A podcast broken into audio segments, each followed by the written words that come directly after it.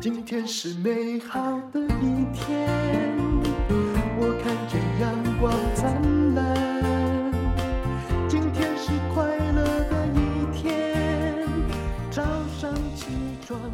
欢迎收听人生实用商学院。院长好，各位人生实用商学院的同学们，大家好，我是林峰丕。听到这声音是不是很熟悉？又是好长一段时间没有来录了。啊，没有没有，其实没有很长，嗯、因为你录的我们都分开播，所以呢，大家还是有感觉到。好，今天呢，哦、我们要来讲 Amazon、嗯。对，这一篇呢，是我们已经介绍过他很多文章的刘润。这个先生，那最近呢，我帮他的书卖的挺好的，对对对，底层逻辑是真的充满智慧的书。他是学数学的，嗯、你知道，嗯、刚好补我们的那种补我们人文科学中的一个不足的地方。对对嗯哼，好，那今天的这个标题呢也很有意思，他是说亚马逊亏损二十年才赚钱，嗯，现在经济差又怎样？哦，其实话不能这么说，没有啦，他最主要是要说啊，不要怕变化。不要为错过机会叹息。对，好，那文章一开始的时候，他就讲说，这个二零二二年的第三季已经结束了。其实哈，我们节目播出的时候，可能二零二二年也快要结束了。但第四季报告没有那么快出来。是，他说，如果非要用一个词来定义二零二二年的开端，我想很多人的答案会是三个字，那就是不确定。啊，很多人表示他讲的保守。嗯嗯，没有，他讲的是一个根本就是乌烟瘴气的一年。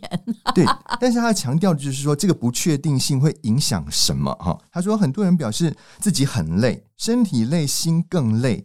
魔幻的二零二二年发生了太多不确定的事啊！这个不确定可能最主要就是，比如说啊，疫情的不确定啊，对不对？什么时候会结束？然后。这个病毒到底我们会是要跟它共存呢，还是它会消灭？不知道。各国大部分已经都要跟它共存了。嗯，对。然后乌俄战争什么时候会结束？这都是在打。对，这都是会降。这都是不确定嘛，哈。但比这种不确定更可怕的是什么呢？啊，他就他就说啊，他在他们的朋友圈里面有一段文字在流传啊，就说比疫情带来的不确定性更可怕的是。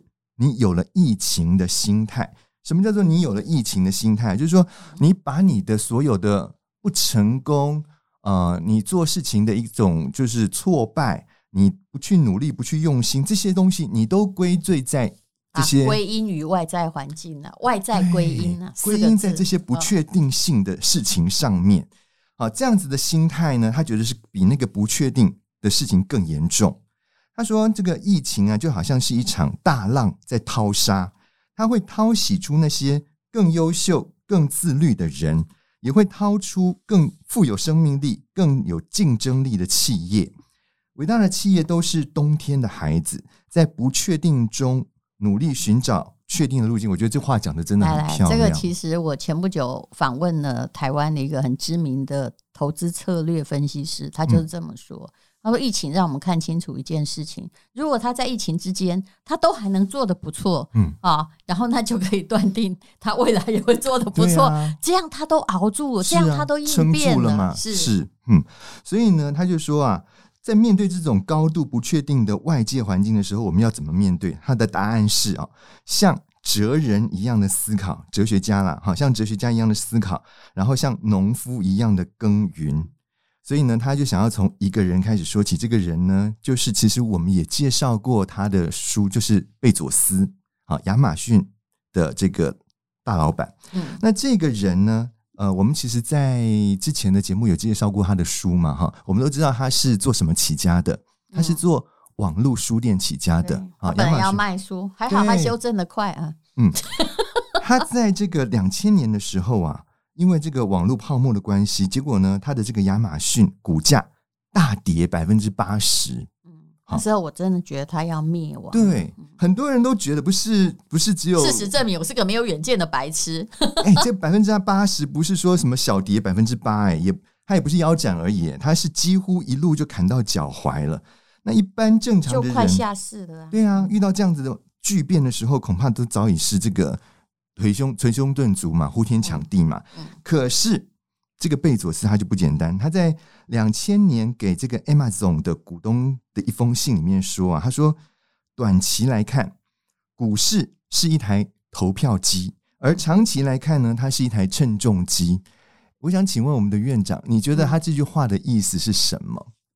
为什么股市短期是？贝佐斯是一个理想人物，嗯、而且很有魄力。嗯，但他跟马云一样，他超会创造某些名句的。嗯。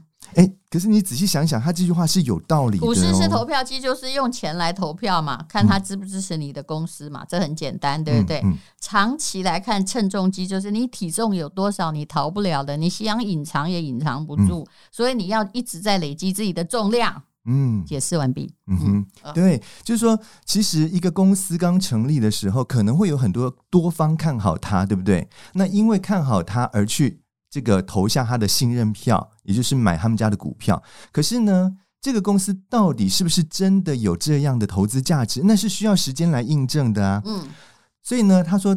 短期来看，诶，如果说很多的这个投资人都对他投下了这个信任票的话，他当然就好像一个这个吸票机一样，他会吸了很大的选票、大量的选票进来。嗯，可是经过时间的淘洗之后，如果这个公司根本就不是人家当时看好的那个样子，嗯，他其实现出了他的原型，被照妖镜一照，根本不堪一照。嗯，那这样的话，它是不是它它的这个价值立刻会缩水嘛？所以他的意思就是说，在长期来看的话，其实呢。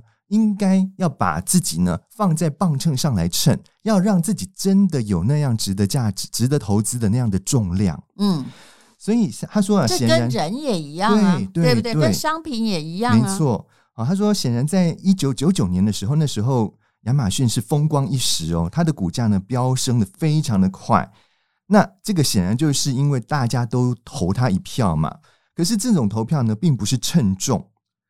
但是他们是一家希望说能够上得了磅秤的公司，而且呢，他也相信，就长期来看，所有的公司呢，都跟他们的想法一致。而在这个时候呢，他们就目的就是为了要让公司长得更胖、更重、更结实。其实贝佐斯是一个就是。非常坚决的执行者啦，其实连巴菲特都承认，他看错他了，他错过了。不过巴菲特的个性本来就是他宁愿错过，我必须这样说，他错过了他可以成长的超长的波段。你知道有人用那个，他刚开始一九九七年亚马逊的股票啊，挂牌的时候是多少钱？来吧，说吧，嗯嗯，我我不晓得，猜不到对不对？嗯。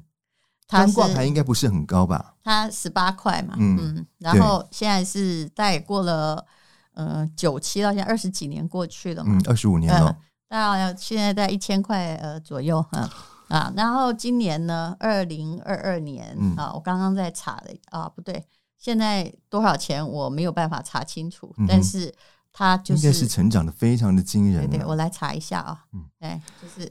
你看十八块，但是我记得啊，嗯、我觉得我也在诅咒，因为你看我们自己在写书哦，是很不看好书市的，因为你会知道怎么会卖书呢？怎么平台会卖书？嗯、然后又做电子书，因为当时的科技也还没有非常的完整嘛。啊啊、是可是呢，呃，这个公司其实是真了不起。我记得它的股价曾经到了两块钱，嗯、真心不骗你。就我刚刚讲嘛，它其实跌掉百分之八十啊，呃，可能还不止哦，不止不止不止，绝对不止。可是你看看，我刚刚看到的不小心是二零一七年的啊，现在是九十四块，哎，九十二块，九十四块左右。可是你要知道，美国的股价不可以这样看，他们有时候哈很好的时候就会分，你知道哦，也是像我们这样，有点像配那个配股出去了吗？呃，就是他会就是一一。一支分两支，比如它现在一千块，我太高了，那我就把它变成两股啊，啊然后把价格呃稍微降低一下。是的，对对对，嗯。好，所以呢，刘润就说了哈，说不要说你看好谁，就像就看你相不信，相不相信这个公司会不会变得更胖、更重、更更结实了。好，所以呢，这个贝佐斯他是怎么样让他的这个 Amazon 变得更胖、更重、更结实的呢？嗯他坚信两个原则，嗯，好，一个叫做顾客至上，嗯，一个叫做挖深护城河，嗯，我们先来看他怎么，呃，这个就是强调他的顾客至上的这个部分哈。他说，当你不知道你要做什么的时候，研究客户永远是对的，因为客户代表着未来，客户代表着最不变的东西。只要把这个最不变的东西掌握住，其实你就把握了未来。嗯、其实客户就是人嘛，啊，人就是人性嘛，嗯、那人性一定有他的通则，嗯、所以他一直认为他是为客户着想的企业。所以也有人批评 Amazon 并没有替厂商着想。哦，对，这有时候是有一点两难啊，这是真的没有办法的。嗯，嗯，客户为什么？因为 Amazon 的原则就是说，客户永远想要东西很便宜嘛，对，对不对？对，对，就是没错，就是。叫做物美价廉，是事实上 CP 值要高啊。他前面讲的，他要把它倒过来，叫做他要的是价廉，还有物美，是吧？嗯，对。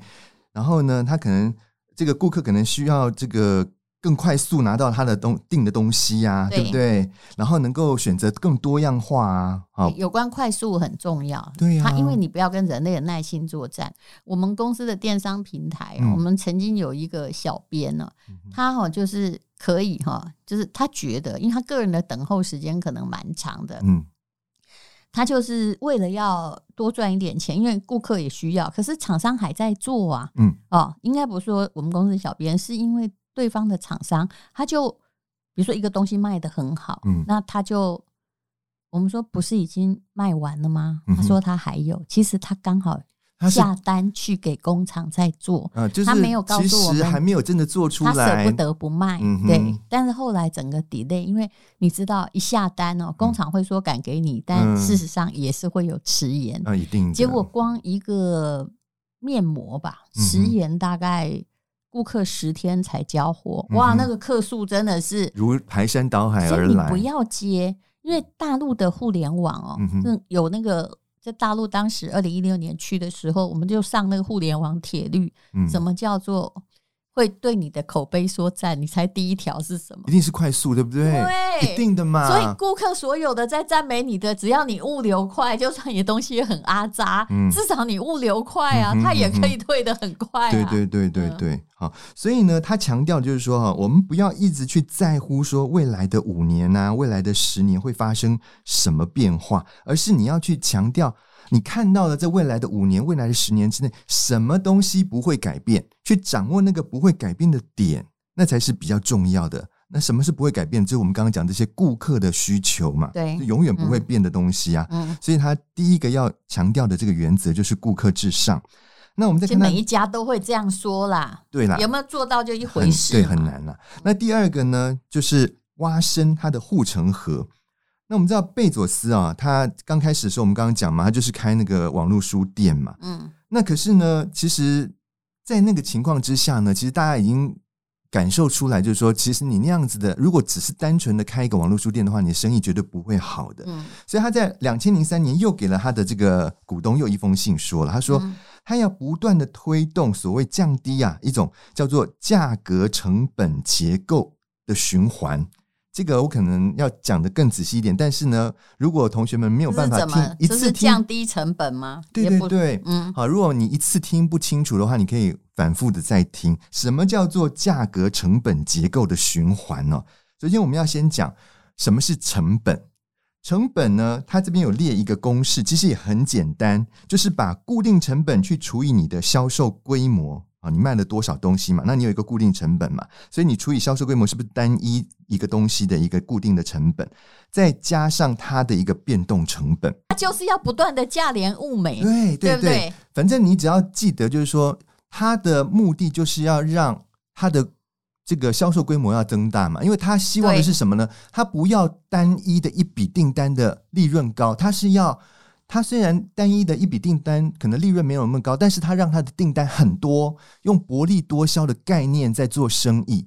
所以你要让你的订单多，你就要怎么样降低你的物品的价格嘛，才有办法吸引人家来买嘛。嗯，但是你吸你要降低价格，你是不是要从成本下手？所以你的成本也要降。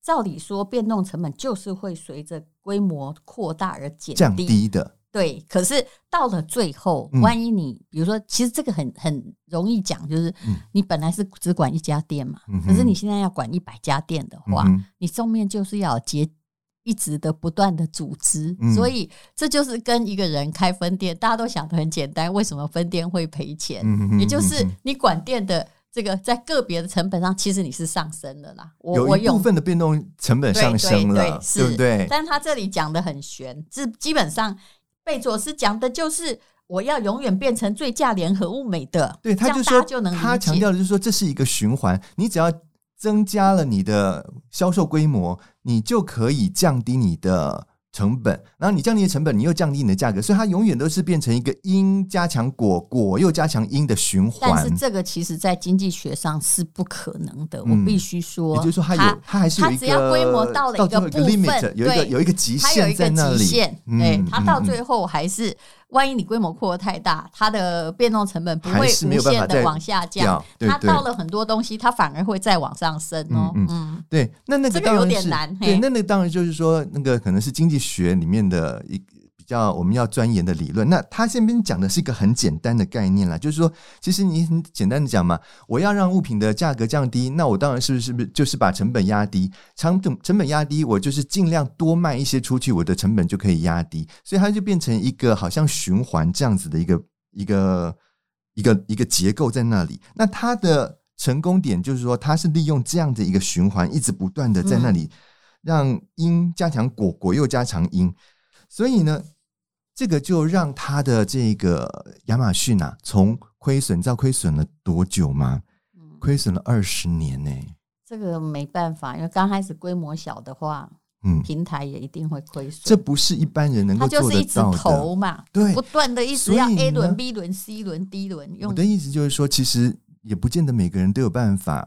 运用他这一套的论调，因为你如果口袋不够深，你钱不够烧，你记不记得我们有一集？他就是就是做大做大，然后让自己的东西越便宜越有竞争力嘛。你记不记得我们有一集在介绍有一个叫做 New Bank 的银行？嗯，南美洲有一家新兴的银行发行他们自己的那个就是那个卡有没有？嗯，信用卡之类的东西。然后我那时候还问你啊，我说今天如果有一个人拿着这个 New Bank 的企划案来给你。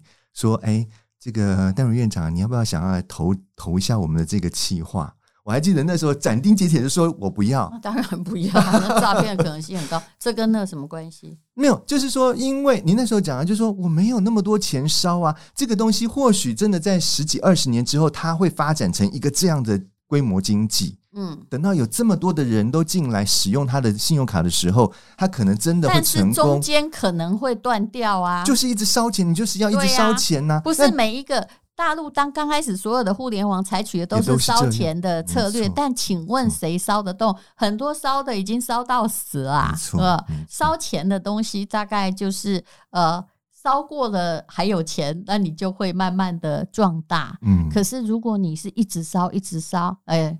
那个你在有的东西你再融资都没用啊。嗯嗯，好，但是呢，我们其实还是可以从亚马逊的这样的经验里面去学到一些东西啦哈。嗯、所以最后这个刘润先生呢，他就在他的后面有一个结语，我们来听听看啊。嗯、他说：“那些在变化中还幸存的企业呢，都是持续生根，像农夫一样精心耕耘。